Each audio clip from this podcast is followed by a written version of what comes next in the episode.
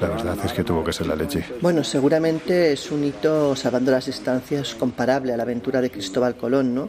Esa incerteza de, de ir a lo desconocido. Sí, con cierta polémica ambos eventos, pero bueno, no dejan de ser, por lo menos desde mi punto de vista, mm, dos aventuras que si nos centramos únicamente en su fondo, en lo que en definitiva es el afán de superación del ser humano, bueno, pues es que hacen que seamos una especie capaz de lo mejor y ojo también de lo peor. Eso suponiendo que Colón fuera a las Indias, sobre todo porque hay quien parece tener claro que de Indias nada, es decir, que Colón sabía perfectamente a dónde iba o de que el hombre haya llegado a la Luna, que a pesar de las pruebas que, bueno, pues entre otros lugares hay, ¿no? En museos, por ejemplo, como este del Centro Espacial Kennedy, también hay quien parece que está convencido de que no llegamos. Pues eso, conspiraciones de ayer y de hoy. Sobre todo de hoy, porque mira que se han tejido tramas extrañas a la hora de intentar demostrar que algunos eventos no fueron tales, sin olvidarnos de otros poco conocidos de los que os vamos a hablar hoy y que reúnen todos los elementos que sazonan una buena conspiración.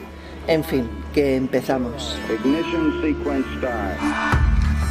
En los años 60, astrofísicos como Joseph Allen Hynek, asesor de Steven Spielberg en encuentros en la tercera fase, o el francés Jacques Vallée, fundaron un colectivo secreto para investigar las anomalías que se producían en los cielos del planeta. La conclusión a la que llegaron es que la ciencia, en muchos casos, no podía explicar lo que estaba sucediendo. Aquel colectivo fue conocido como el Colegio Invisible.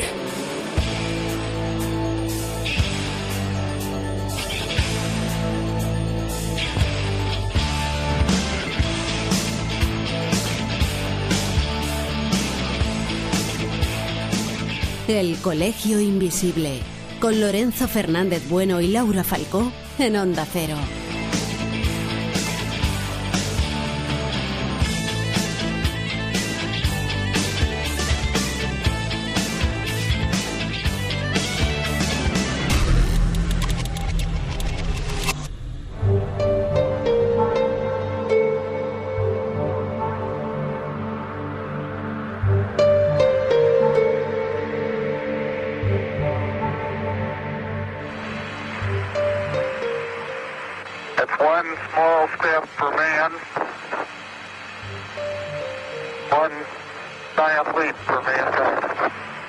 El 20 de julio de 1969, cuando a punto estaba de cumplirse la década que John Fitzgerald Kennedy había propuesto como margen para que un norteamericano pusiese el pie en la luna, Neil Armstrong ponía a los dos, pronunciando esta frase que es ya parte de la historia de la humanidad. Un pequeño paso para un hombre, un gran salto para la humanidad. La verdad es que pone los pelos de punta solo escucharla, ¿verdad, chicos? Y tanto. La luna está aquí al lado, pero ese hecho, que los seres humanos pusiéramos un pie en nuestro satélite, yo creo que significó el hecho inapelable de que la humanidad tendría que ser estelar o no sería. Y ni os podéis imaginar la tecnología tan básica que se empleó para, para esa gesta, porque la verdad es que parece un milagro. De hecho, el móvil que todos llevamos en el bolsillo contiene una tecnología enormemente superior a todos los aparatos tecnológicos que empleó la NASA para poner un ser humano en la Luna. Yo creo que es que aún a día de hoy impresiona el pensar en coger una nave espacial, lanzarte al espacio, a la galaxia y ir a aterrizar en un lugar, en un planeta, en un satélite donde nadie ha estado antes, totalmente distinto a nuestro ecosistema, ¿no?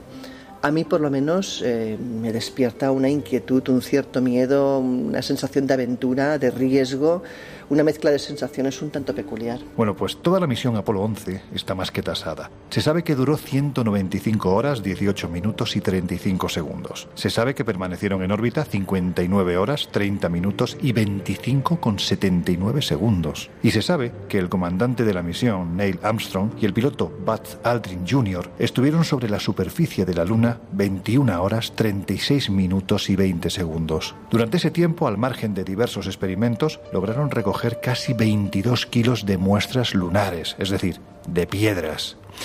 Y aún así hay que decir, Jesús, que la misión, bueno, pues no fue precisamente un camino de rosas, ¿verdad? Pues sí, y es que una odisea de, tales dimensiones no podía estar exenta de, de fallos, que obviamente pues no, no estaban previstos. Pensemos además que, que algunos de estos eh, problemas, algunos de estos fallos, derivaron de tener que adaptar tareas sencillas a un escenario desconocido e, e, e insólito, a pesar de, pues, de los estudios y análisis previos.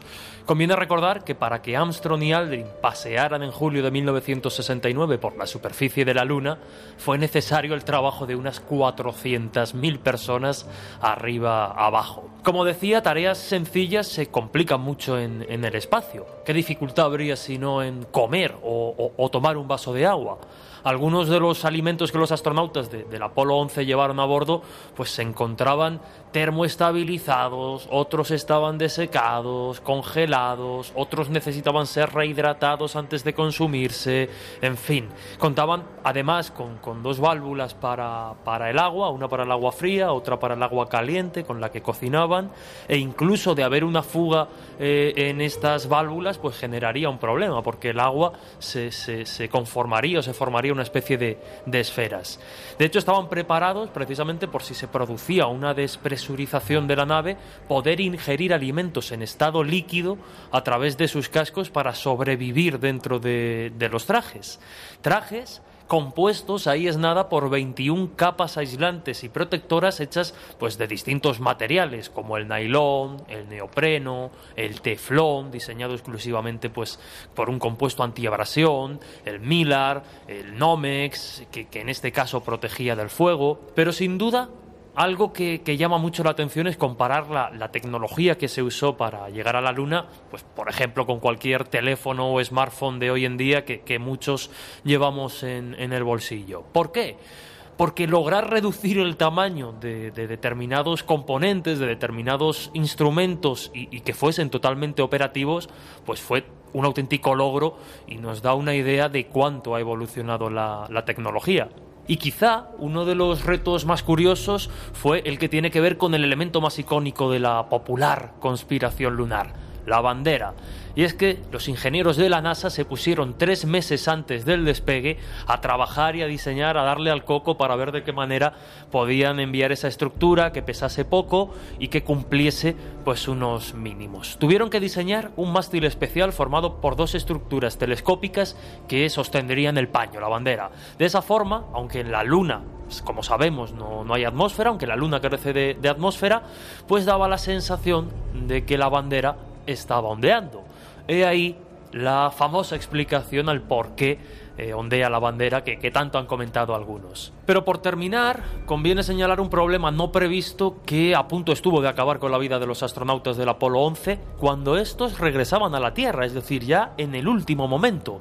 En los 15 minutos previos al impacto de la aeronave en el Océano Pacífico, el módulo de mando se separó del módulo de servicio y permitió así la activación del escudo térmico que estaba diseñado para proteger a los astronautas, pues absorbiendo el calor generado al atravesar la, atmósfera terrestre a una velocidad de 40.200 kilómetros por hora. Como digo, el módulo de mando se separa del de servicio ¿Y qué pasó? Que el módulo de servicio les persiguió durante el descenso. De hecho, los astronautas llegaron a dar, eh, llegaron a dar informe de esta cuestión, recordando que, que tenían el módulo de servicio siguiéndolos muy de cerca, un poquito más arriba y a la derecha concretamente.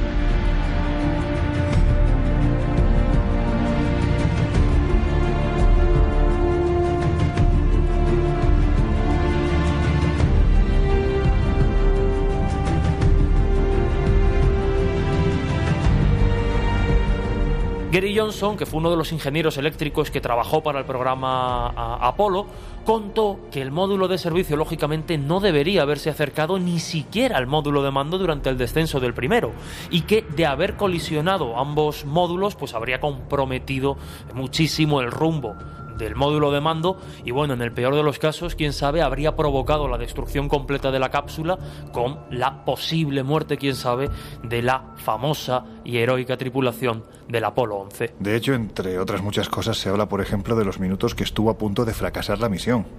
13, como no podía ser de otro modo, ¿verdad? Pues sí, es cierto. Todos piensan que la misión fue totalmente perfecta y sin embargo, pues eh, si hablas con, eh, hablases con Armstrong o con cualquiera de los que estuvo en el centro de control nos daríamos cuenta que hubo lo que denominan ellos 13 minutos de infarto. Minutos donde realmente no sabían si la misión iba a llegar a buen término o si tendrían que abortar. Contaba Armstrong poco antes de morir que aunque al empezar la misión sabían que tenían un 90% de probabilidades de volver a Tierra, solamente contaban con un 50% de ellas a la hora de aterrizar. Y eso es una gran incertidumbre. De hecho, los últimos 15 kilómetros de descenso hacia la Luna se fueron complicando y si hubiéramos estado en el centro de control nos hubiéramos dado cuenta que la tensión iba increciendo cada minuto que pasaba. Fueron 13 minutos de infarto minutos donde pues las incógnitas iban sucediendo. Sin embargo, los que estuvieron realmente implicados en el día a día de forma cercana fue un grupo reducido de 20 a 30 personas y además la media de edad era especialmente baja, 27 años, que parece muy baja. Y es que hablamos de una misión eh, de riesgo, una misión donde no había lugar para el miedo y donde tenían que asumir decisiones pues, complicadas, arriesgadas y que podían poner en peligro muchas cosas. En cual caso lo mejor era coger gente pues eh, que tuviera ese punto de temeridad que tiene probablemente la juventud. Es decir, no es una cosa mm, aleatoria, sino que se cogió gente relativamente joven con toda la intención y además fue básico para el funcionamiento de esta misión. De hecho, el primer problema que se encuentran es que las comunicaciones empiezan a ser horribles. No pueden comunicar eh, con la nave y eso tienen que solucionarlo. Es un problema que proviene de la antena de alta ganancia y que la única solución es pues, reubicar la posición de la nave para que esas comunicaciones mejoren y cambien la orientación del águila para poder mejorar la señal de antena con la Tierra. Los problemas de comunicación, como te decía, se resuelven finalmente, pero empiezan a haber otros problemas hay un tema de aceleración que realmente sí que es preocupante, porque la nave está viajando a 6 metros por segundo más rápido de lo que debería. ¿Y eso qué implica? Bueno, pues si la velocidad creciese otros 4,5 metros por segundo, la misión debería ser abortada.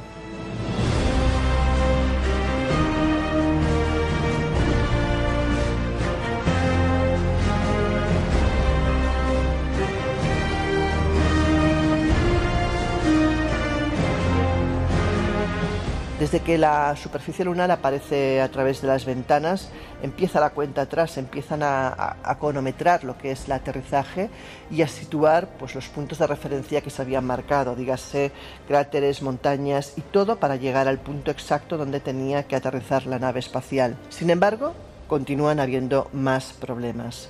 Cuando Armstrong logró ver por la ventana lo que era el mar de la tranquilidad, el lugar exacto donde tenían que aterrizar, se dio cuenta que no era el ideal. Era un área bastante rocosa donde probablemente la nave no hubiera sido capaz de aterrizar, así que decidió tomar los mandos, ponerla en versión manual y conducirla unos metros más lejos a una zona donde sí pudiera aterrizar con seguridad. ¿Eso qué supuso? Pues supuso la quema de combustible adicional a los que estaba programado, con todo el peligro que podía eso conllevar, ya que si se quedaban sin combustible, combustible la operación, pues al final aterrizar sin combustible no hubiera sido factible y hubiera pues sido una auténtica catástrofe. El caso es que según cuentan, pues Aldrin estuvo haciendo su trabajo y aguantando la respiración, pero realmente angustiado pensando si eh, pues podía realmente aquello llegar a buen, a buen término y solamente deseando que la nave tocara suelo cuanto antes. En cualquier caso, pasaron 12 segundos donde Aldrin eh, finalmente, pues refiriéndose a la luz eh, azul que en el tablero indicaba que estaban a un metro de la superficie lunar, dio ya la frase luz de contacto y en ese momento tuvieron un segundo problema y es que Armstrong empezó a darse cuenta que el polvo que se levantaba eh, al ir a aterrizar pues realmente había cegado la visibilidad, con lo cual también aterrizaron un poco a tientas. ¿no? Ese polvo que además curiosamente, según explican, cuando ya de regreso a la nave se quitan los trajes y consiguen percibir el olor, dicen que realmente es pestilente, es insoportable el olor que, que desprende. Y sin embargo, a las 20-17 horas, después de cuatro días de viaje atravesando los 384.000 kilómetros que separan la Tierra de la Luna, llegaba el momento más delicado y Neil Armstrong, que debía de ser un hombre con una gran personalidad, pues una mentalidad fría para momentos como este, tranquilizó en cierto modo a los presentes en el centro de mando de la NASA, diciendo lo siguiente. Uh, Base here.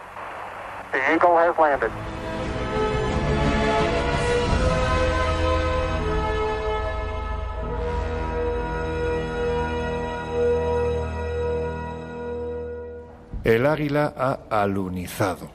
¿Cuántas veces se ha dicho eso de alucinado? En fin, no, no. Ha alunizado. Repito, es que todavía hoy suena increíble. Y lo es todavía más que haya gente que piensa que precisamente fue tan increíble que jamás sucedió. A ver, Miguel, como hoy vamos de conspiraciones y a ti es un asunto que te encanta, vamos a empezar con una de las clásicas, porque por mucho tiempo que pase, no deja de ser tan fascinante como rocambolesca y además no deja de venir constantemente al presente. La pregunta es clara. Yo tengo la respuesta para mí, y estoy convencido de que en el 99,9% de quienes nos están escuchando seguramente comparten lo que yo pienso, pero hay quien no.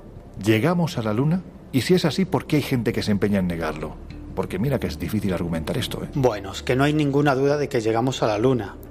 Yo creo que negar esa realidad solo puede ser fruto de la más absoluta de las ignorancias. En primer lugar, porque si todo fuera una mascarada, una falsedad montada por los Estados Unidos, como dicen algunos conspiranoicos, sin duda ninguna, los soviéticos hubieran dado a conocer esa falsedad, porque como os podéis imaginar, el día del alunizaje del Apolo 11 en la Luna, el ejército de la Unión Soviética tenía todos sus telescopios y satélites apuntando a la Luna, atentos a esa gesta que iba a realizar su gran rival, en esa guerra fría por el control del mundo. Y lo cierto es que ni siquiera los ingenieros y los directivos de la NASA las tenían todas consigo, no os creáis, porque había más posibilidades de que todo saliera mal de que saliera bien. Aquello, y, y, ahora empieza a saberse, fue una empresa muy, muy arriesgada, que además se llevó a cabo de forma muy prematura, porque claro, de lo que se trataba era de ser los primeros, de poner a un ser humano en la Luna antes que los soviéticos. Y de hecho los astronautas del Apolo 11 estaban informados de que todo estaba cogido con, con pinzas. Y como digo, eran de sobra conscientes que tenían muchas posibilidades de palmarla, de perder la vida.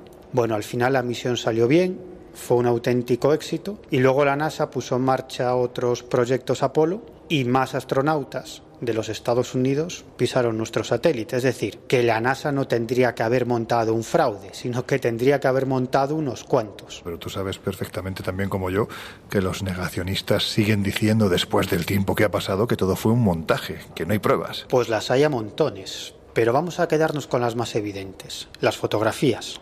La NASA tiene un satélite espacial, el orbitador de reconocimiento espacial, que lleva orbitando alrededor de nuestro satélite desde el año 2009 y que ha fotografiado, fijaos, desde las huellas de los astronautas hasta los rastros que dejaron las huellas de ese vehículo que utilizaron los astronautas para recorrer la superficie lunar.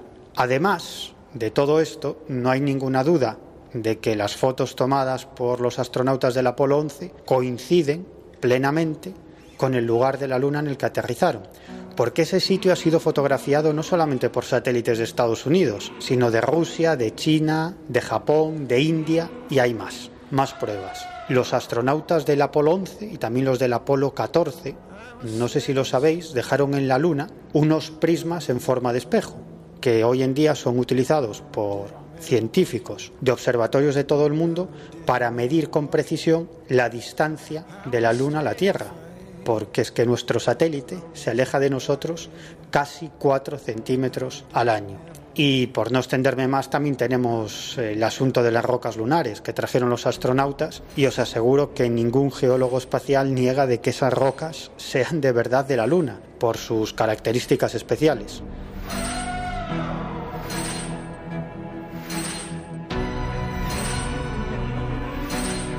El Colegio Invisible.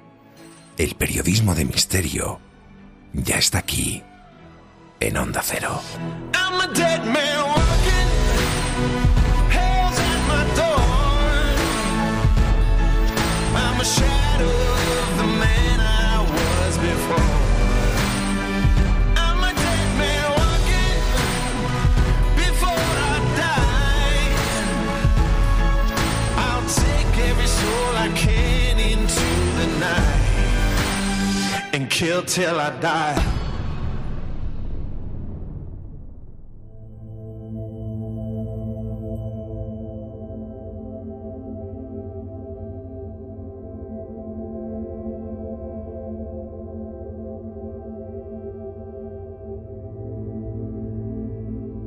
Bueno, pues es evidente que hay quien no solo llegó a la Luna, sino que parece que además se quedaron a vivir allí. En fin, vamos a otras historias menos conocidas, pero que tienen también que ver con el espacio. Y para dar con el inicio de la historia que os vamos a contar, tenemos que remontarnos a diciembre del año 1927, cuando varios científicos, entre los que se encontraban el profesor de matemáticas de la Universidad de Oslo, Carl Stoermer, y el ingeniero de telecomunicaciones norteamericano Leo C. Young, recibieron una extraña señal que, según dijeron, procedía aparentemente del espacio.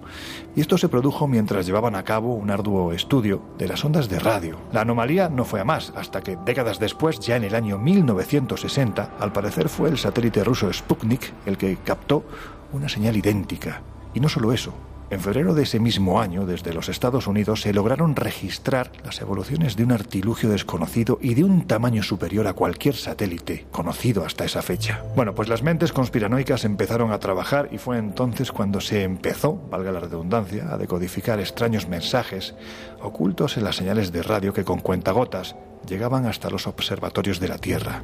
Venga Jesús, vamos a hablar de este asunto que a mí me parece propio de una película de ficción, pero es interesante, sobre todo porque está muy bien tejido. ¿Qué es el Caballero Negro? Porque hay quien afirma además que sigue dando vueltas por ahí fuera. Como dices, las, las mentes conspiranoicas rápidamente comenzaron a barajar la posibilidad de que aquella misteriosa frecuencia estuviese provocada con mucha intención, pues por un artefacto creado ni más ni menos que por una civilización extraterrestre, por una inteligencia ajena a nuestro mundo. Pero la cuestión sin duda fue a mayores cuando el astrónomo de la Universidad de, Glasgow y miembro de la Asociación Escocesa de Tecnología e Investigación Astronáutica, Duncan Lunan, creyó ubicar la escurridiza señal de radio.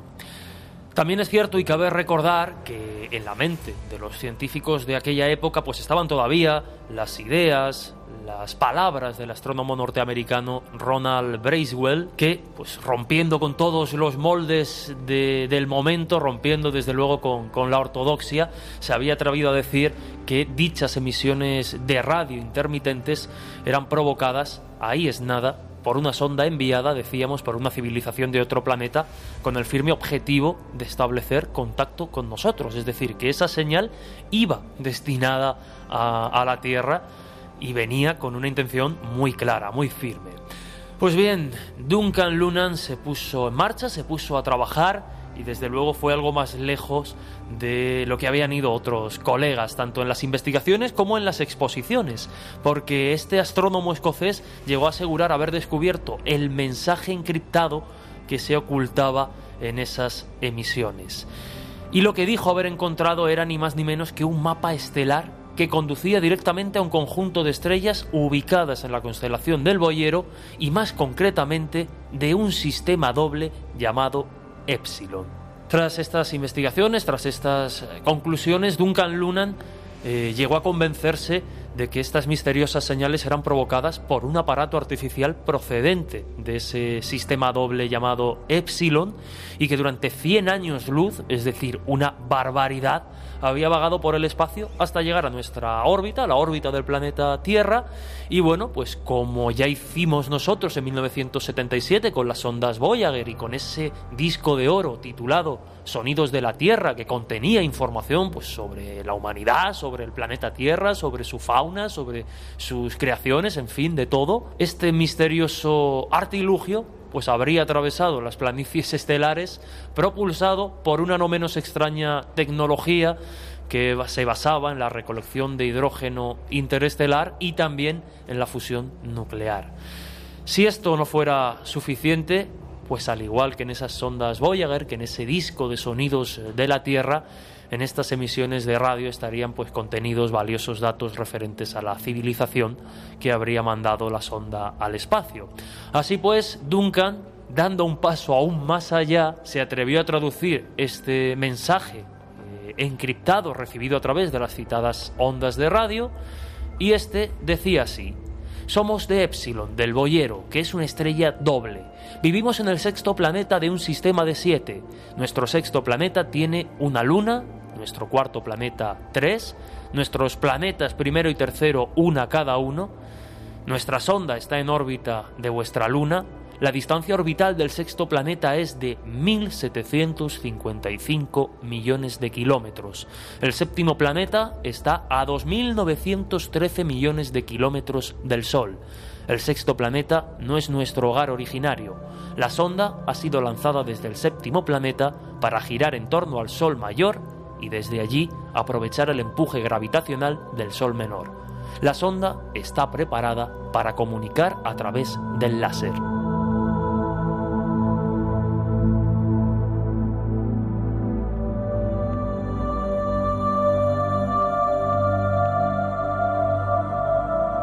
Dicho así, que duda cabe que suena, bueno, pues a lo que ya hemos dicho, ¿no? A ciencia ficción, pero no olvidemos que nosotros, como especie, ya hemos dado ese paso, porque tal y como has comentado, las sondas Voyager llevaron en sus entrañas de chips realmente viejos, hoy serían, bueno, pues la prehistoria, ¿no? De la tecnología, el disco de oro titulado Sonidos de la Tierra. Repetimos, que fue lanzado en el año 1977. Pues eso, que es un ejemplo de ello. Y aunque parezca cosa de alucinados, no de alunizados, ¿por qué no admitir que otros antes que nosotros ya lo han hecho? En fin, que la ciencia no descarta en ningún extremo que haya vida capacitada para eso y mucho más en el que podemos denominar nuestro barrio galáctico, ¿verdad? Bueno, de hecho, tanto la ciencia como las probabilidades matemáticas abogan a favor de esta hipótesis. Los responsables de la misión Kepler, que como sabéis son los que dirigieron el observatorio espacial que lleva su nombre entre 2009 y 2018, llegan a la siguiente conclusión. Ellos cuentan que en nuestra Vía Láctea hay cerca de 300.000 millones de estrellas en torno a las que orbitan, unos 50.000 millones de planetas, 500 de los cuales, según cuentan, estarían dentro de lo que se denomina una franja habitable. Eh, si a ello le añadimos que durante esos nueve años la sonda Kepler encontró un total de 2.740 candidatos a exoplanetas y que confirmaron 114 planetas en 69 sistemas estelares, la pregunta lógica y evidente es cuántos de esos planetas están habitados. La respuesta no la sabemos y probablemente no la sepamos en mucho tiempo porque no tenemos constancia ni contacto ninguno con esos posibles planetas habitados ni ellos han contactado con nosotros. Pero si hacemos caso a lo que el radioastrónomo Frank Drake, que es el primer presidente del Instituto SETI, bueno, ya sabéis, es el instituto encargado de la búsqueda de señales de radio de origen extraterrestre, auspiciado por la NASA, según él, estaríamos hablando de que uno de cada 100 planetas, hasta un total eh, de 5 millones, albergarían o habrían tenido en algún momento vida inteligente. Y lo que es más importante o interesante es que de estos 5 millones, 50.000 estarían en condiciones tecnológicas de poderse comunicar con nosotros. Así que, bueno, no sé si sería bueno o sería malo, pero en cualquier caso sí que sería interesante.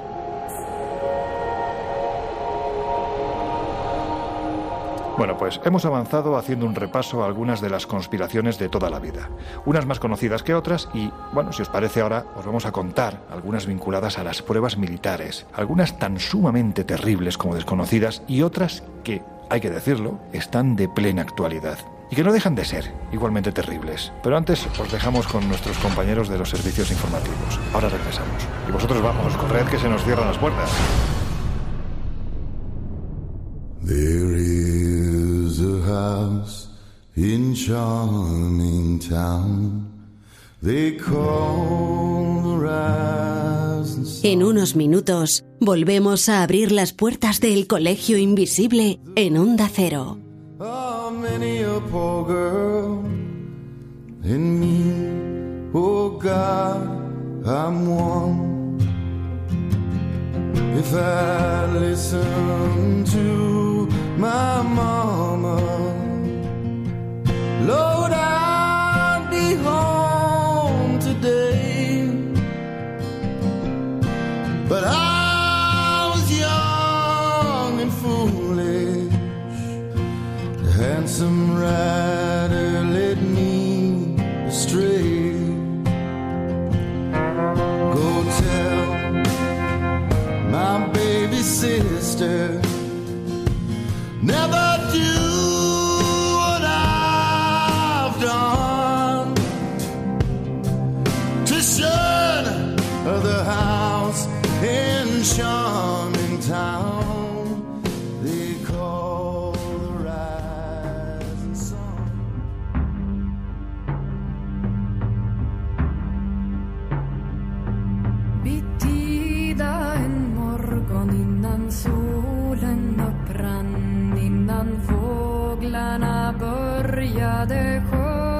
Has entrado en el Colegio Invisible con Laura Falcó y Lorenzo Fernández Bueno.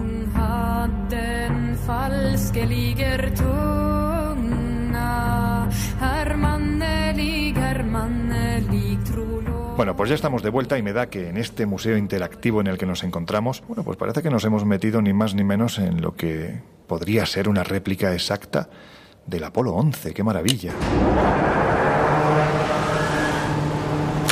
Jesús, hombre, no toques eso. Ostras, que la lío. Joder, perdón, es que me podía la, la emoción. ¿Será posible este muchacho? Es que mira que es inquieto. En fin.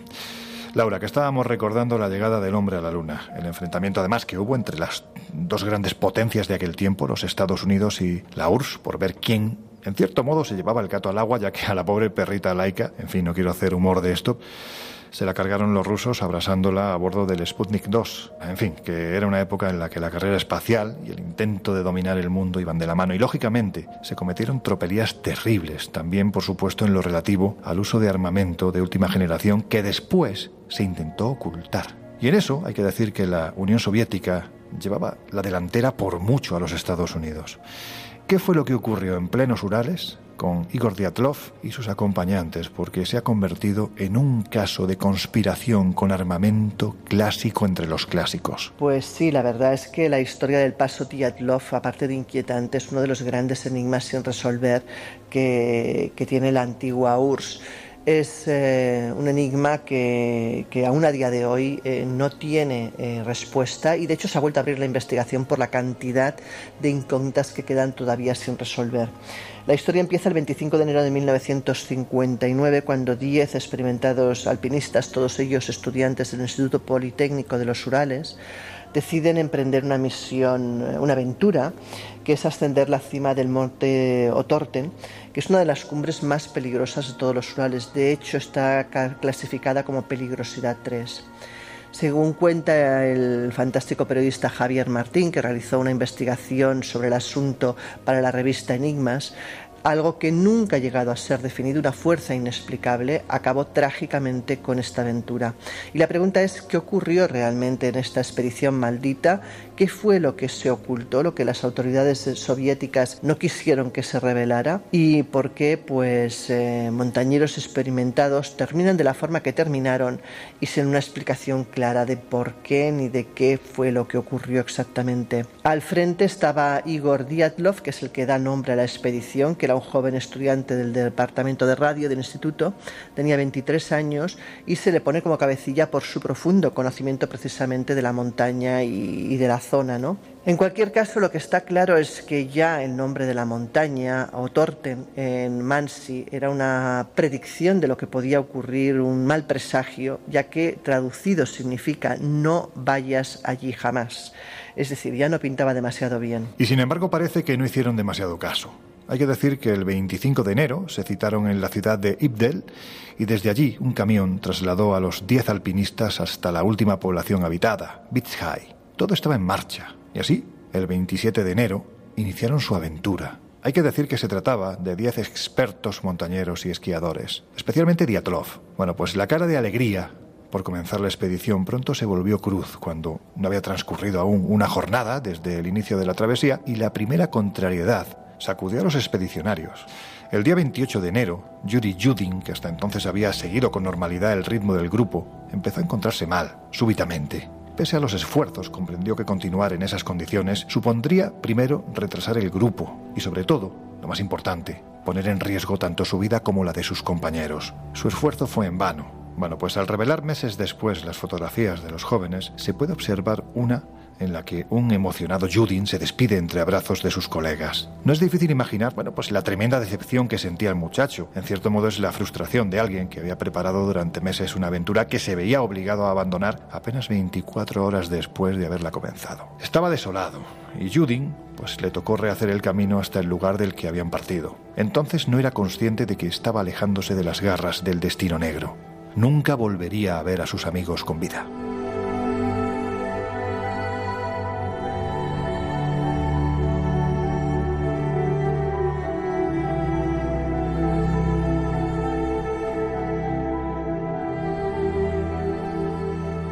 Laura, el grupo se separa y entonces, bueno, pues entonces parece que se desencadenan los enigmas. Bueno, hasta ese momento tenemos un relato fácil de recuperar porque tenemos un protagonista directo que nos explica todo. Hablamos de Judin, que es el único de los montañeros que decide separarse del grupo y decide regresar ese día al punto de partida. Según cuentan, es muy posible que la meteorología fuera la causante de un cambio de planes. De hecho, pues la nieve, el viento y el frío decidieron hacer imposible el ascenso en las fechas que querían y de la forma que querían. Y, eso hizo que pues el día 12, que era el día que estaba previsto que regresasen, pues nadie les esperara, ya sabían que iban a retrasarse. Claro, cuando pasaron ocho días más es cuando ya saltaron todas las alarmas y se avisó a las autoridades. Si volvemos al momento en que todo empieza, el 31 de enero se alcanza la base donde tienen que establecerse para preparar todo para el día siguiente, acampan eh, para preparar el habituallamiento, pero las condiciones empeoran y eso hace que el grupo se vea obligado a desviarse a la vertiente oeste de la montaña. Hablamos ah, de que se desvían hacia la montaña de Colat-Siacle, eh, que no es un buen presagio, de hecho tampoco, porque si traducimos qué significa este nombre en la lengua mansi, significa la montaña de la muerte, o sea, vamos de mal en peor. En cualquier caso, es allí donde arman el campamento y es allí donde desgraciadamente los encuentran pues, días después.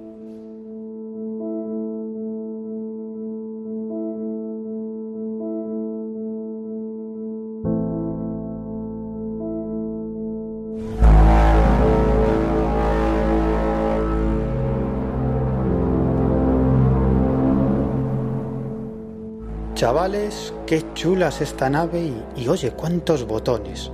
Con lo que me gusta a mí tocar botones con lucecitas, a ver qué pasa. Inés Miguel, tú todo lo que tenga que ver con luces te lo compras, ¿eh? En fin, tú y tus ovnis. Bueno, Laura, que nos habíamos quedado en la montaña de la muerte. La verdad es que el nombre pues no parecía presagiar nada bueno. Pues no, no presagiaba nada bueno. De hecho, fue el 20 de febrero que el responsable del Instituto Politécnico de los Urales decide organizar un equipo de salvamento que está compuesto por profesores y estudiantes voluntarios conocedores del terreno y con bastante experiencia en la alta montaña.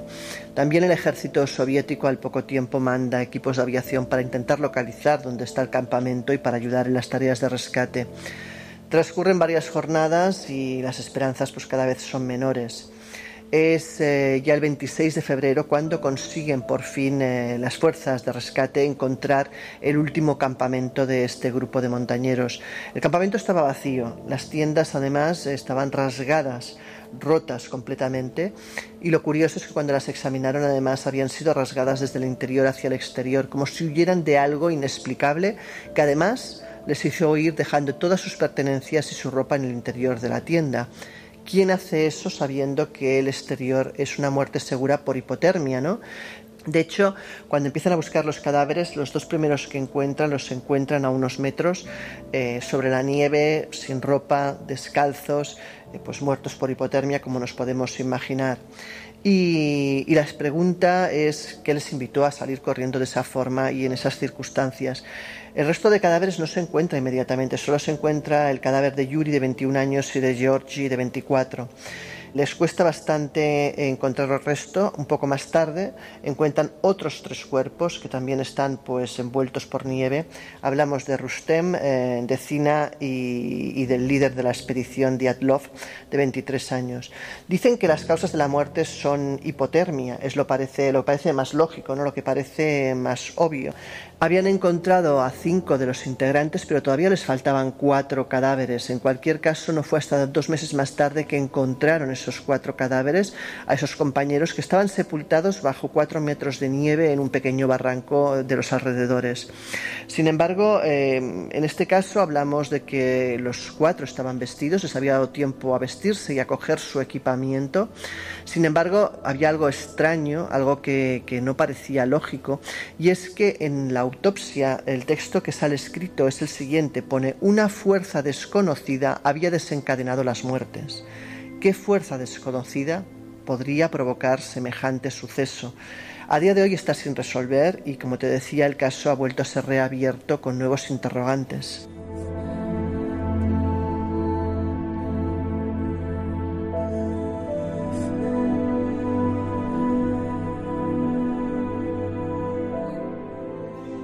Fuerza desconocida. Bueno, pues es aquí donde se empieza a ver la ocultación que lleva a muchos a pensar en una conspiración para precisamente ocultar algún experimento llevado a cabo en el lugar y que pilló a los pobres muchachos allí, sin saber que se encontraban en el centro de toda la experimentación. Pero en fin, eso si os parece más adelante. Ahora Jesús, vayamos a las causas que se propusieron para explicar las extrañas muertes. Hay que decir que los cuerpos no mostraban golpes en su apariencia externa. Estaban fallecidos, congelados, pero no había señales de moratones ni de agresiones. Sin embargo, no podemos decir lo mismo a nivel interno. Algo o alguien había, por ejemplo, extraído varios dientes de la boca de Alexander Zolotarev que además sufría considerables roturas en su pecho, y lo que más sorprendía eran los signos de vejez prematura que mostraban sus restos, con el cabello tremendamente gris apenas tres meses después de haber salido de su casa. Nicolás Tivox tenía el cráneo destrozado. Lyudmila Duvidina tenía la cabeza dada la vuelta, había perdido su lengua y carecía de varias costillas. Además, al menos dos de los cuerpos presentaban índices de radioactividad altísimos y todos ellos un tono de piel oscurecido. No era lo que habitualmente puede considerarse muerte por hipotermia. ¿Qué se planteó entonces para explicar este caso? Porque mira que es complicado, ¿eh? Bueno, lo cierto es que se hablaba de una fuerza incontrolable que había generado las extrañas muertes de los eh, excursionistas, pero claro, ¿de dónde venía esta? Quién había impulsado o qué. De hecho, durante los tres años siguientes se prohibió a cualquier montañero acceder a la zona y a los alrededores. Y de hecho, aún hoy día, muchos de esos documentos sobre el supuesto accidente pues siguen sin ser desclasificados.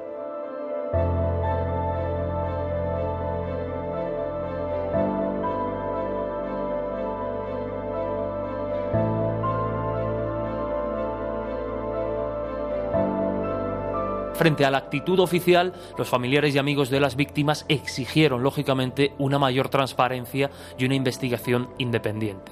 Y formaron, en recuerdo de los fallecidos, la Fundación Diatlov. Poco a poco fueron saliendo a la luz pues, determinados hechos eh, desconocidos. Y uno de los miembros más activos en la investigación extraoficial fue el único superviviente de la expedición Diatlov, Yuri Yudin. Las primeras sospechas, pues acerca del ocultamiento de informaciones por parte de, las autoridades, llegaron en el mismo momento de, reconocer los cadáveres y las ropas de sus compañeros, ya que entre ellas, pues se encontraba algo que estaba convencido que no pertenecía a ninguno de los miembros de, la expedición. Un trozo de tela que, envuelto alrededor de las piernas, ayudaba a mantener el calor en zonas de climas extremos. Pero esto no fue lo que más llamó la, atención de, de Yuri Yudin, sino que esta prenda, este trozo de tela, desapareció de la lista de pruebas después de haberla visto él, mismo. Tampoco, por ejemplo, reconoció como parte de las propiedades de sus amigos unas gafas de sol que habitualmente pues, es un modelo que, parece que usaban los militares soviéticos.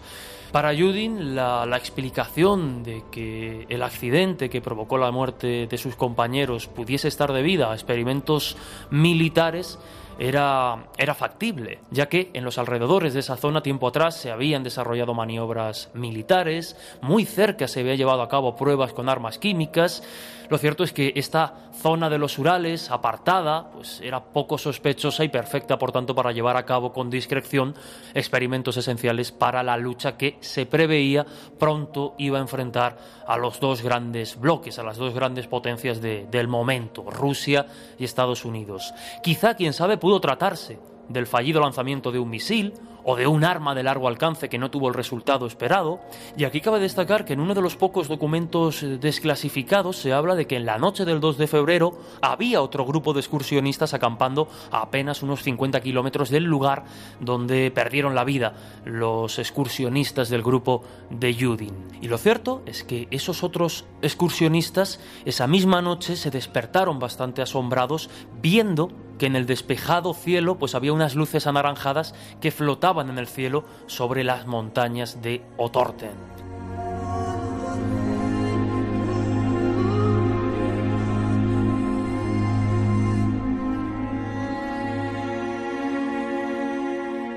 La verdad en estos sucesos parece que es tan escurridiza como un pez entre nuestras manos. Se habló incluso que la KGB intentó ocultar durante años los datos relativos a un caso que permanece tan turbio como lo fue aquella época.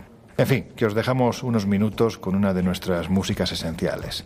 Enseguida volvemos con la última gran conspiración.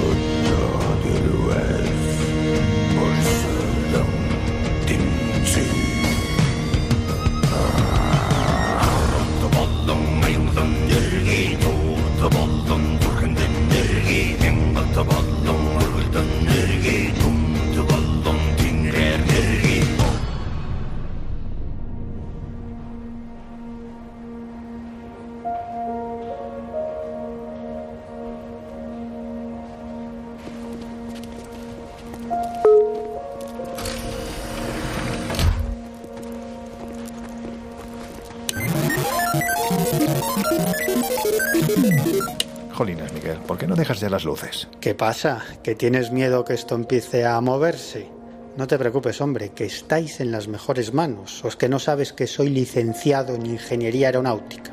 En Ingeniería Aeronáutica de Papiroflexia. En fin, ya que estamos hablando de conspiraciones vinculadas a la guerra o a las armas usadas en los conflictos y a las pruebas que a veces se realizan sin ningún tipo de control, hay que decir que esto no es la primera vez que ocurre. Y dentro, por ejemplo, del ámbito de la medicina, parece ser que ha sido algo relativamente habitual, lo que, en fin, pues no deja de ser quizás más brutal todavía, ¿no? Bueno, bueno, bueno, sobre este asunto tan tremendo podríamos hacer 50 programas y os aseguro que aún nos faltaría mucho por contar. Por ejemplo, por quedarnos con uno de estos casos tremendos, absolutamente tremendos. Entre los años 1946 y 1948, el gobierno de los Estados Unidos a través de sus servicios de salud pública, llevó a cabo un proyecto secreto para la inoculación de sífilis y otras enfermedades venéreas, como por ejemplo la gonorrea, en soldados de Guatemala, en presos de Guatemala, en pacientes psiquiátricos de ese país, en prostitutas e incluso en niños huérfanos. Y claro, como os podéis imaginar, en todos los casos esto se hizo sin el consentimiento de esos cobayas humanos. Y los científicos de Estados Unidos, implicados en este proyecto, que por cierto nada tenía que envidiar a los experimentos que hicieron los nazis en los campos de concentración, lo que querían era calibrar, era medir la capacidad de la penicilina para curar esas enfermedades venéreas.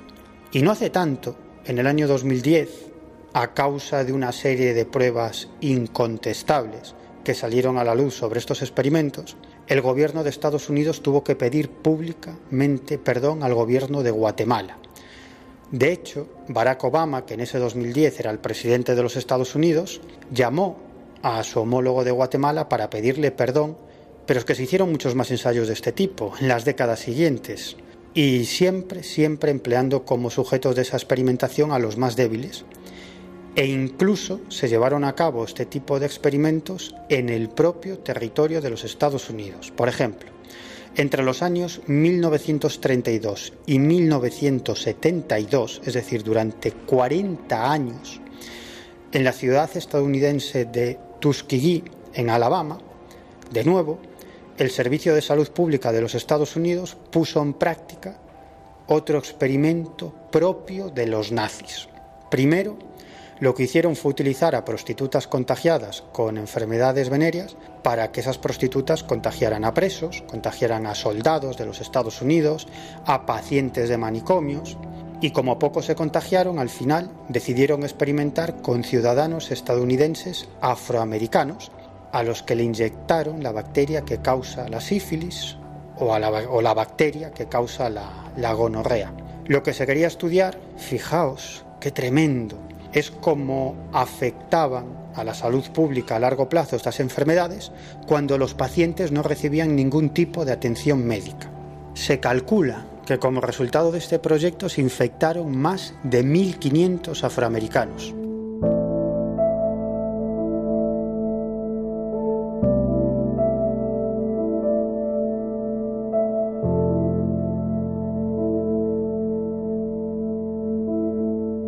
Se mire por donde se mire, es una brutalidad. Y hay que decir que ha habido más, que se saben, por lo que imaginemos las que no han salido a la luz. En fin, otra de esas historias que durante años se vio como una conspiración fue el conocido Project Coast, un proyecto que convertía a Sudáfrica ni más ni menos que en el laboratorio biológico de los llamados países democráticos. A mí se me ocurre otra forma de llamarlos, pero en fin. Miguel, ¿qué fue esto? Bueno, es que esta es una historia de no creérsela pero que sucedió en realidad y que todos los países implicados se han visto obligados a reconocer su implicación.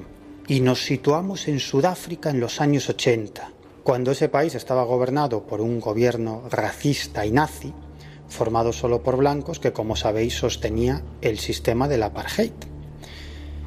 Claro, ¿qué pasaba? Que en esos años la presión de la población negra de algunos países occidentales y de organizaciones internacionales en defensa de los derechos humanos, auguraba que al final el gobierno de Sudáfrica tendría que claudicar y poner en marcha un sistema democrático. Claro, ¿eso qué supondría? Pues que la población negra podría votar, lo cual amenazaba el poder de esa élite racista blanca.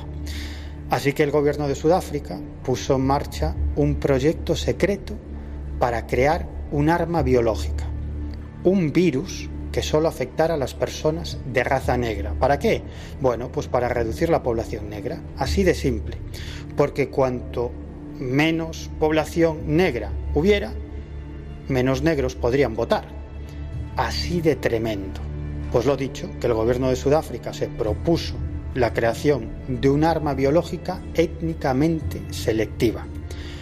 Así que crearon un laboratorio militar a las afueras de Pretoria, un laboratorio que contó con una enorme cantidad de capital y medios para llevar a cabo su objetivo, desarrollar una molécula mortal, pero únicamente sensible a la melanina que pigmenta la piel de los negros. Y además, en ese laboratorio se pusieron en marcha otros proyectos de similar catadura moral, como por ejemplo hallar un método para esterilizar en masa a las mujeres negras. Bueno, pero lo más tremendo de esta historia es que muchos países occidentales eran conocedores del proyecto y no solo no lo denunciaron, sino que colaboraron en esas investigaciones con el gobierno racista y nazi de Sudáfrica. Entre los países colaboracionistas estaban Inglaterra, Estados Unidos, Suiza, Francia, Irak o Libia, entre otros. Claro, viendo estas cosas, uno se pregunta qué estarán haciendo ahora los gobiernos y los servicios secretos. Pues me imagino que un montón de operaciones y proyectos tan terribles como estos que he descrito, pero de los cuales nos enteraremos de su existencia dentro de 30 o 40 años, si es que nos enteramos. Bueno, pues aunque parezca mentira, la industria sanitaria se ha usado y ha sido usada con fines poco amables diciéndolo finamente. Y para ocultar sus propósitos, se ha recurrido a la consabida conspiración. Claro, si piensas así, es que eres un conspiranoico, pero hay quien piensa que detrás de la pandemia actual, más bien detrás de los movimientos antivacunas y anticoronavirus, habría un movimiento perfectamente orquestado con un objetivo muy claro. A ver, Miguel, ¿Qué es eso de QAnon? Pues QAnon es un personaje del ciberespacio, es el sobrenombre que ocultaría la verdadera identidad de alguien muy poderoso dentro de la comunidad de inteligencia de los Estados Unidos, con acceso a información muy reservada y con acceso también al presidente, a Donald Trump. Bueno, eso es lo que afirma de sí mismo Cuano. De lo que no cabe duda es de que es alguien que apoya a Trump descaradamente y que es alguien que da a conocer teorías de la conspiración que benefician a Trump. Y sobre todo se ha hecho muy popular por denunciar una trama de pedófilos y satánicos que estaría dirigida por altos cargos del Partido Demócrata, entre ellos Bill y Hillary Clinton y John Podesta, que fue jefe de personal de la Casa Blanca durante el mandato de Bill Clinton y también jefe de campaña de Hillary en las elecciones que perdió con Trump. Y claro, Trump es el héroe que está intentando acabar con esos pedófilos satánicos de las altas esferas, que además también conformarían una especie de Estado profundo, un Estado paralelo dentro del Estado que contaría con el apoyo de magnates como George Soros o Bill Gates. Bueno, ni te imaginas lo que esta historia, plagada de medias verdades, de mentiras y de manipulaciones, se ha extendido por todo Estados Unidos. Es una locura sin pies ni cabeza. De hecho, las propias autoridades federales de Estados Unidos ya han dicho que no hay nada de nada, que es un bulo basado en burdas mentiras. Pero es igual, esta historia ya ha calado en un sector de la población y sigue diseminándose por Internet. Igual que el hecho, divulgado también por Cuano, de que la pandemia de coronavirus es una conspiración elaborada por ese Estado profundo para acabar con los logros económicos de Trump. En fin, parida tras parida. Lo que sí es cierto es que Quanon ha colgado en Internet declaraciones y anuncios que iba a hacer Trump poco antes de que los hiciera, así que parece que sí es alguien cercano al presidente. Yo me inclino a pensar que detrás de Quanon en realidad están unos hábiles estrategas de campaña de Trump que hace tiempo que se han dado cuenta que diseminar por Internet teorías de la conspiración que beneficien a Trump tiene un excelente rédito electoral. Fijaos si es grave el asunto este de Cuano, que hace unas semanas el FBI declaró al movimiento de apoyo a Cuano como una organización terrorista, porque varios simpatizantes de Quanon han protagonizado ataques con armas e incluso asesinatos.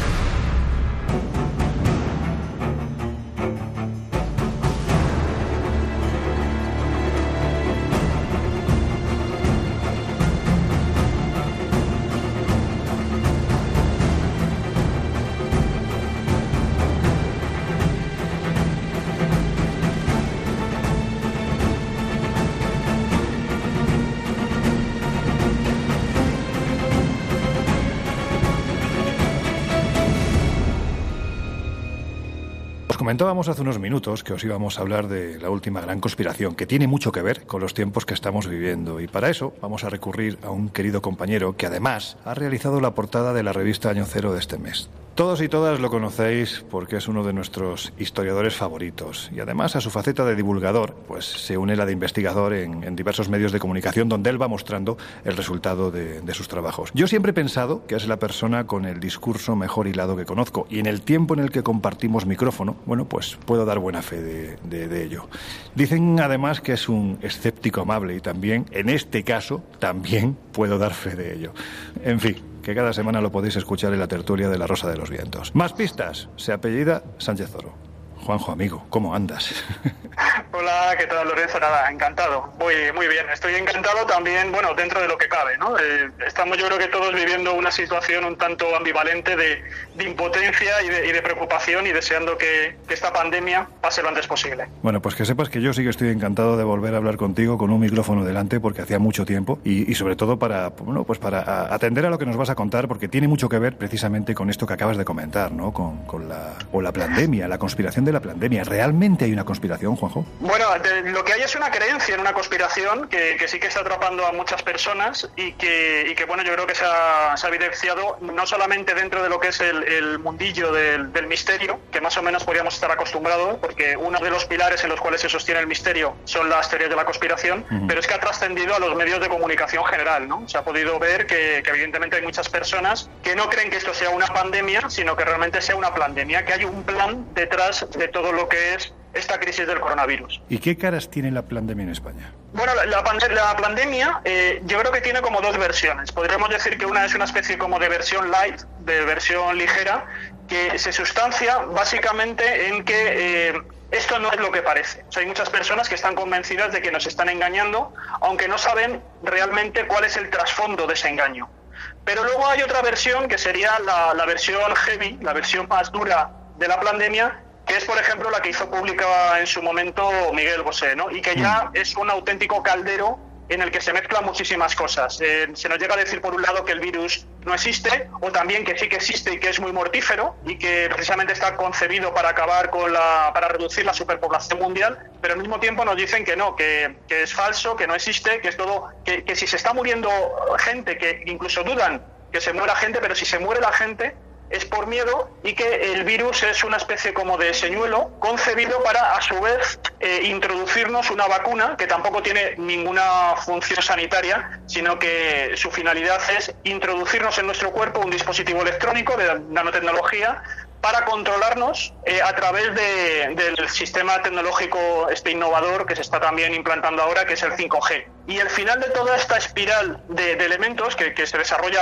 que llega bastante lejos, sería finalmente imponer un nuevo orden mundial que, eh, bueno, pues también es, un, es una nueva forma de gobierno que trata de explotar a la humanidad, básicamente, de reducir nuestras libertades, de, imponer también una especie de agenda progresista, eh, y ahí ya también se aparecen como múltiples demonios de muy variada naturaleza, porque todo esto estaría perpetrado, por supuesto, por una especie de, élites financieras ocultas, que serían las que están moviéndolo todo en la oscuridad. Pero esto, Juanjo, tiene, a ver, vamos a ver, dicho claramente, ¿esto es una locura o realmente hay algo que sustancie una operación detrás de lo que mucha gente está creyendo. Es decir, ¿cómo decirlo para que no suene a trabalenguas? Da la sensación de que la conspiración real la han puesto en marcha quienes están detrás de quienes anuncian a los cuatro vientos que hay una conspiración. Claro, es que lo que nos olvidamos muchas veces es que estos teóricos de la, de la conspiración no están libres de ser también instrumento de conspiraciones. Entonces, eh, parece como que estarían vacunados contra la manipulación y no, ellos también pueden ser sujetos de, manipulación. Y luego lo que sí que yo veo es que hay detrás de la pandemia, en su versión, como decía, más heavy, eh, sí que hay como dos grupos de interés que ya estaban antes de que apareciera el coronavirus. Ya venían trabajando con determinadas ideas, tratando de inocularlas en la población o de colocar sus productos en la población y que, claro, ahora se han encontrado eh, con la pandemia el perfecto río revuelto para tratar de, hacer ganancia. Por un lado serían un, grupo, un colectivo muy amplio, también heterogéneo, pero que se defienden sobre todo lo que denominamos terapias alternativas, salud alternativa.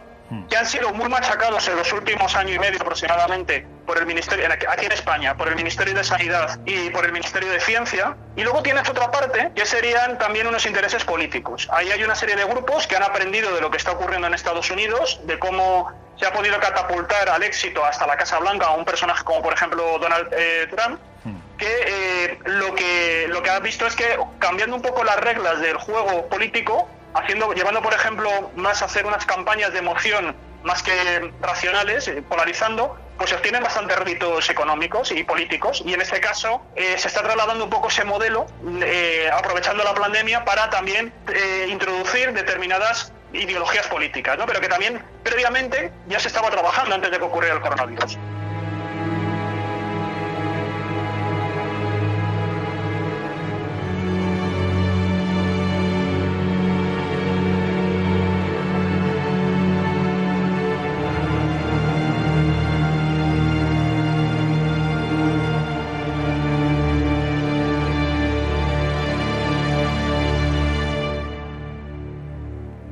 Ahora iremos precisamente a la vinculación que pueden tener estos movimientos antivacunas, anti-COVID, anti prácticamente todo con Estados Unidos y especialmente con esa figura, o, la gente que rodea más bien a la figura de, Donald Trump. Pero da la sensación, Juanjo, de que independientemente de, de, intereses que pueda haber detrás, bueno, pues te digo, da la sensación a veces de que se han abierto las puertas del psiquiátrico y muchos y muchas han decidido unirse a las filas de la pandemia. Quiero decir, por ejemplo, en tu reportaje hablas de la fotógrafa Ouka Lele, que defendía en una de las manifestaciones de los antimascarillas que se realizaron en, Madrid, bueno, pues defendía a voz en grito textualmente, el amor es la mejor mascarilla, tengo una imagen que se me pasa por la cabeza y es Jesucristo yendo a ver a los leprosos con guantes de goma y mascarilla. Es que parece que se lo cree, ¿no? Eh, sí, yo, por ejemplo también estoy convencido de que alguien como Miguel Bosé también se lo cree. Y de hecho precisamente la credibilidad que irradian estos personajes, que, en muchas ocasiones les hemos tenido como referencia pues, en los ámbitos en los que ellos son competentes, eh, hace que, generen aún más dudas a las personas que de pronto se encuentran esto, porque entendemos que estas personas deberían estar bien informadas. Y claro, cuando te encuentras a todo un Miguel Bosé, o te encuentras eso, o Ucalele, eh, comentando estas cuestiones. También te encuentras a determinados médicos, eh, que, no dejan de ser médicos, que también plantean determinados, eh, determinadas cuestiones. Es lo que hace que, claro, sea un cóctel en el cual formarse una opinión es muy complicado porque nadie somos expertos en pandemias. No existe una carrera para gestionar una pandemia. En una pandemia ya no estamos solamente hablando de un elemento médico, estamos hablando de un elemento también político. Por ejemplo, ¿qué pasa con nuestros derechos? Entonces tienes que ser también experto en derecho. Eh, estamos hablando también de la política, de cómo se hace política en, estos contextos, ¿no? Y por supuesto la economía, ¿no? La repercusión que tiene la economía. Son cuatro eh, elementos que están entrelazados que, en el momento en el que tocas uno, tiras de los demás y por lo tanto es muy difícil que tú puedas tener una solución. Porque por un lado se te está rompiendo un poco el, el esquema, ¿no? Y, lo estamos viendo también cuando encima los mensajes que se lanzan desde las autoridades eh, son absolutamente erráticos, ¿no? Están funcionando a través del ensayo y el error, van aprendiendo sobre la marcha, en ocasiones da la sensación que desaprenden y encima hemos sido en algunas ocasiones literalmente engañados por determinadas medidas gubernamentales. Yo creo que eso incluso lo han, reconocido, ¿no? Eh, por ejemplo, el caso más mm, evidente yo creo que ha sido cuando en un momento dado se nos dijo que la, que la, la mascarilla no era necesaria cuando entra dentro de cualquier lógica común, que cualquier barrera que tú pongas para que impida la, el virus, aunque sea una bufanda, es mejor que no llevarlo. Pero es cierto que en aquel momento operaba una estrategia que era el decir, bueno, como no tenemos suficientes mascarillas y hay un grupo de personas, los sanitarios, los policías, etcétera, que necesitan las mascarillas porque están en el frente de combate, vamos a decir como que no es seguro. Se justificó de esa manera y viendo también un poco la reacción de la gente, que luego es complicado. Recordemos también, ahora lo hemos olvidado, pero recordemos la locura del papel higiénico. Sí, sí, sí. Entonces, claro, muchas veces nosotros como ciudadanos, ciudadanos decimos que nos cuenten la verdad pero luego resulta que la verdad se nos hace insoportable y reaccionamos de esa manera. Entonces, para un gobierno es muy complicado, si encima no tiene buena información ni tiene los recursos suficientes, tomar decisiones, ¿no? Pero en general estamos viendo, como digo, que, el, mensaje y la información es bastante eh, nefasto. Entonces, es fácil también creer, que, saltar un poco eh, a, a la evasión, ¿no? A una especie de falsa sensación de control y de conocimiento que es lo que te dan este tipo de teorías de la conspiración, ¿no? Que parece por lo menos que alguien tiene las riendas, aunque sea para mal, pero te da la sensación de que alguien parece que está controlando la situación. Ya se dijo en su momento, y aunque sea una frase un poquitín malsonante, que, que no había culo suficiente para tanto papel, pero en fin, hay quien incluso ha negado la existencia del virus al punto de afirmar que en su momento, durante la primera ola, el momento duro, el álgido, donde todos estábamos confinados y pasándolo muy mal, y había gente a miles muriendo, pues hubo quien dijo que no se habían hecho autopsias precisamente porque el virus no existía. Es que esto es tremendo, ¿no? Sí, bueno, es que todo, todo es un montaje, pero ten en cuenta que eh, los mismos tipos de, argumentos que vemos aquí con la pandemia son los mismos, por ejemplo, que te cuentan con los, defensores de la Tierra plana cuando te llegan a negar que, las fotos, claro, que las fotos, por ejemplo, del planeta Tierra desde fuera, los satélites, todo es un burdo montaje. Entonces, tú siempre, eh, ante una teoría de la conspiración, siempre puedes negar cualquier tipo de evidencia. Entonces es muy difícil poder desmontar las teorías de la conspiración, porque, porque como te digo, eh, es como una especie como de, trozo de corcho que tú tratas de sumergirlo, pero siempre sale a flote. Entonces, en este caso ocurre lo mismo. Eh, se puede llegar a negar la evidencia y se puede además una cosa incluso más increíble, ¿no? Que es que puedas lanzar mensajes contradictorios dentro de la misma teoría de la conspiración. Tú puedes decir, como como hemos dicho, ¿no? Que el virus no existe y al mismo tiempo decir que está hecho en un laboratorio militar mm, y que además tiene una alta letalidad. Eh, claro, ¿cómo puede convivir en la cabeza de una persona ambas cosas? Bueno, pues porque en el, en el mundo de las teorías de la conspiración, en el mundo del pensamiento mágico religioso, eh, la contradicción no es incompatible con la verdad. Tú perfectamente puedes tener una creencia la contraria porque piensas que te estás enfrentando a un misterio de tal magnitud que una sola respuesta no es capaz de abarcarlo. Por lo tanto, es posible que necesites diferentes respuestas. Y eso es lo que ocurre aquí.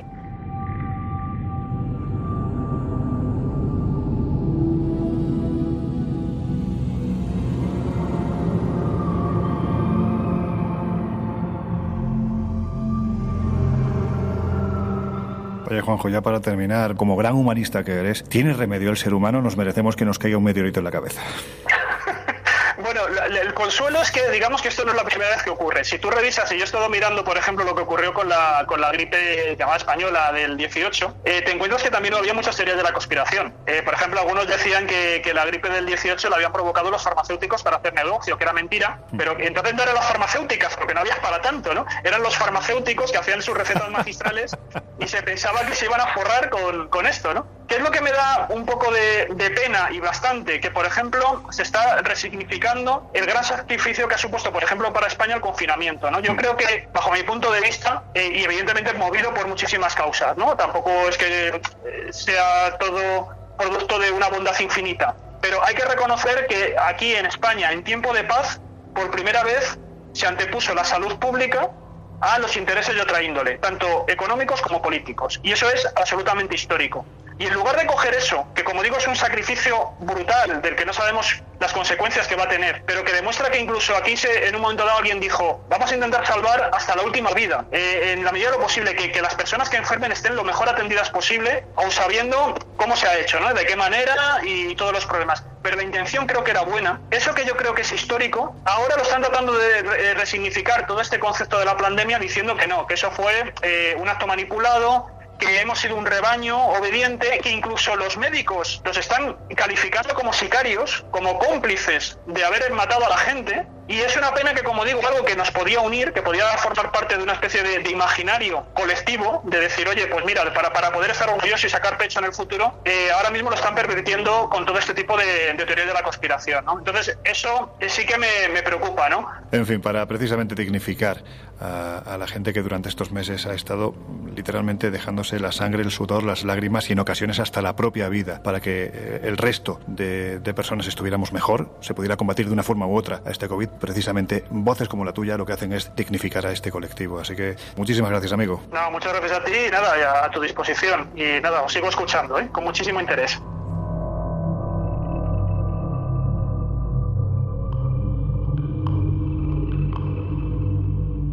La verdad es que estamos viviendo unos tiempos cubiertos de demasiada neblina. Quizás la palabra a usar en este caso sería otra, pero en fin, a pesar de las horas nos vamos a quedar con neblina. Con los años me imagino que sabremos más, porque a día de hoy lo que sabemos, por lo que dicen unos y otros, es absolutamente nada. Esta parece ser la particular guerra de nuestro tiempo, ya veremos cuáles son las consecuencias. En fin, que para no quedarnos con un mal sabor de boca, Ahí va otra de nuestras músicas esenciales. Enseguida regresamos.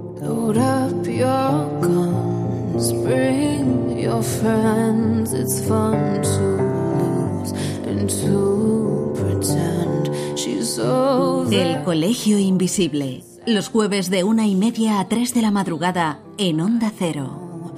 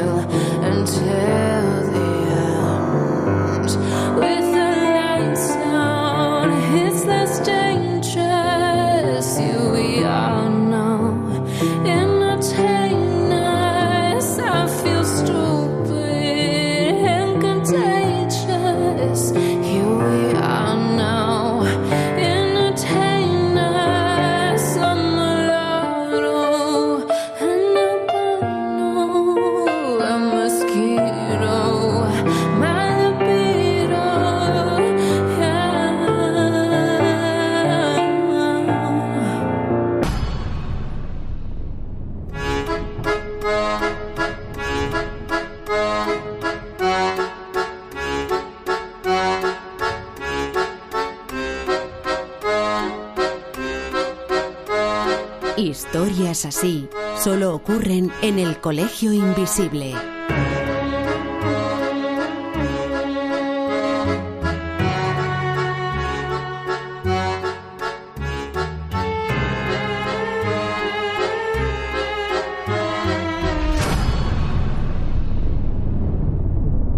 Ain't no sunshine when he's gone.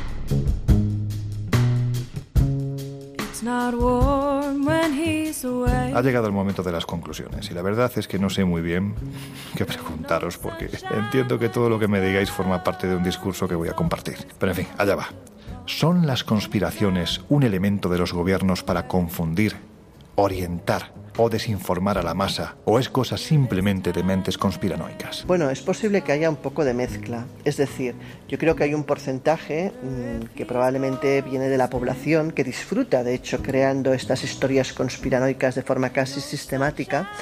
Pero también es verdad que ha habido alguna de estas historias conspiranoicas que han sido muy útiles a los gobiernos para echar un, pues un bloque de arena sobre, sobre temas, sobre situaciones delicadas de alta seguridad en las cuales probablemente no interesaba que, la realidad eh, trascendiese, ¿no? Y qué mejor manera de crear confusión que, que eso, que crear muchas historias conspiranoicas y muchas diferentes versiones de un mismo hecho. Es la mejor manera de crear desinformación y de hacer que la gente no sepa qué creer finalmente. Vamos a ver, conspiraciones las hay todos los días. El mundo se mueve por la conspiración de gobiernos, de servicios secretos, acuerdos económicos entre corporaciones, guerras comerciales, operaciones de desinformación. Pero una cosa es eso y otra creer en la gran conspiración, es decir, que hay un pequeño grupo de personas que se reúnen en secreto y deciden el devenir del mundo. Eso sí que es una chorrada. Pero fíjate, yo siempre recordaré la conversación que mantuve con un agente de la CIA cuando estaba investigando para un libro que escribí que se titula Franco Top Secret. Y este agente lo que me dijo es que nada del futuro estaba escrito y que los servicios secretos sí planificaban toda clase de operaciones encubiertas, pero la mayoría de ellas no daban resultado o provocaban un resultado absolutamente inesperado. Y me dijo también que el mundo era un desastre sin orden ni control de nadie una confluencia de intereses, de circunstancias, de azares del destino, y que no se explicaba cómo todavía no habíamos saltado por los aires. Esto me lo dijo con una sonora carcajada. Y yo creo que ahí está la razón por la que triunfan las teorías de la conspiración, porque es más tranquilizador pensar que hay alguien al mando, con un plan, aunque ese plan sea malévolo, que contemplar la cruda realidad. ¿Y sabéis cuál es la cruda realidad? Que no hay nadie al timón, que el mundo es un barco sin rumbo.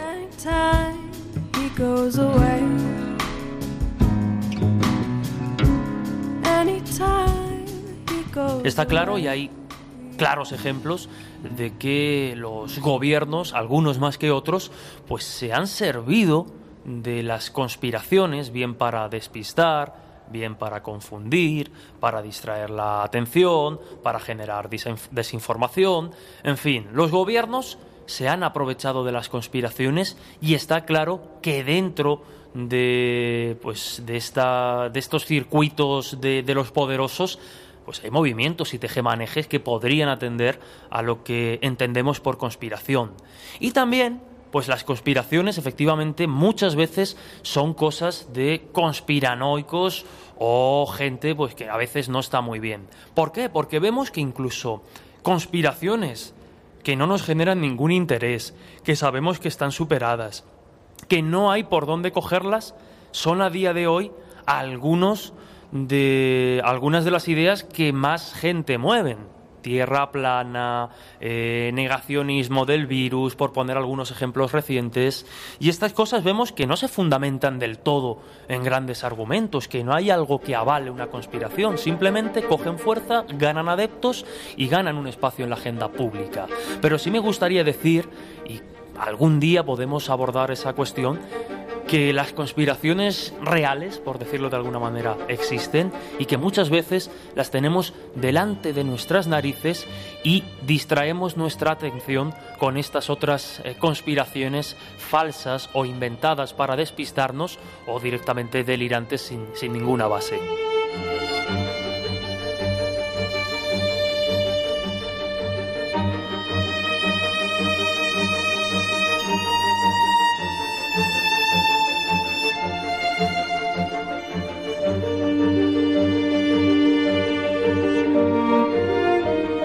De cerrar ya las puertas del Colegio Invisible de hoy y os invitamos a que durante esta semana, hasta que volvamos a abrirlas, os acerquéis al kiosco, tanto digital como el de toda la vida, para encontrarnos también en la revista Año Cero Enigmas. También, por supuesto, nos podéis encontrar en nuestras plataformas digitales, en espaciomisterio.com y también en viajesprisma.com, donde ya estamos colgando los diferentes eventos online y también, por supuesto, los presenciales que vamos a realizar. Algunos miembros incluso del Colegio Invisible estaremos en estos eventos en los próximos meses. Y recordad, este fin de semana es el seminario que imparte nuestro querido compañero Miguel Pedrero, en el que va a desarrollar prácticamente, bueno, no voy a decir los años porque si no se me va a enfadar, pero décadas de investigación vinculadas al estudio del fenómeno ovni. Es un seminario que ofreceremos a través de la web espaciomisterio.com. Ahí tenéis todos los datos. Simplemente entrar y veréis que hay una ventanita. Seminario OVNIS, Miguel Pedrero, el día 14 a través de nuestra página web espaciomisterio.com. Así que ya sabéis, ahí tenéis todos los datos.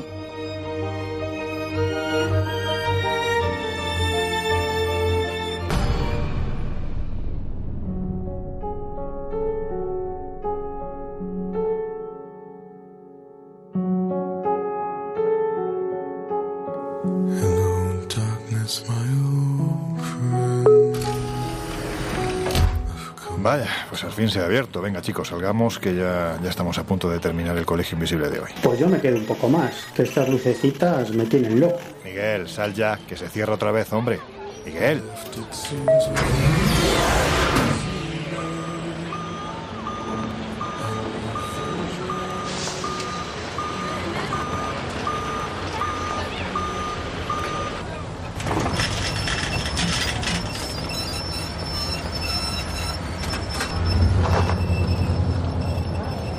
Vaya, pues parece que se ha quedado dentro.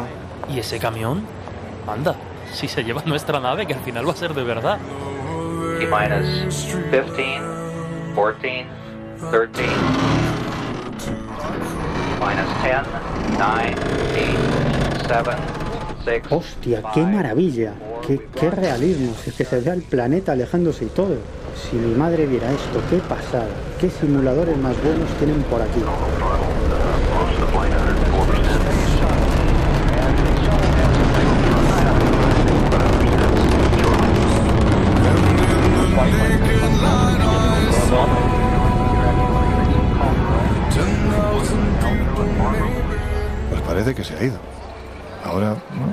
Que va a ser verdad eso de que hay un gallego en la luna. En fin, Laura Falcó la semana que viene más. Pues sí, hasta la semana que viene. Bueno, no sé si seremos tres o seremos cuatro, pero esperemos que el que se ha ido a la luna regrese. Jesús Ortega, compañero, hasta dentro de siete días. Pues un lujo, como siempre, compartir viaje dentro y fuera de nuestras fronteras terrestres con vosotros, equipo. Un abrazo y hasta la próxima. Y mientras esperamos a que vuelva Miguel, pues a vosotros os dejamos con José Luis Salas y sus no sonoras. Nosotros vamos a cerrar ya las puertas del Colegio Invisible de hoy, a ver cómo traemos a este hombre de vuelta. En fin, que nos volvemos a oír dentro de una semana. Que seáis muy, muy felices.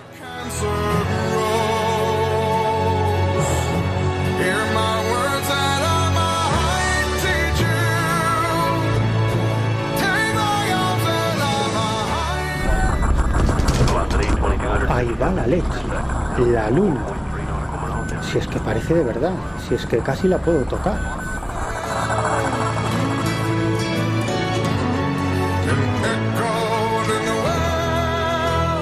El Colegio Invisible. Con Lorenzo Fernández Bueno y Laura Falcó. En Onda Cero.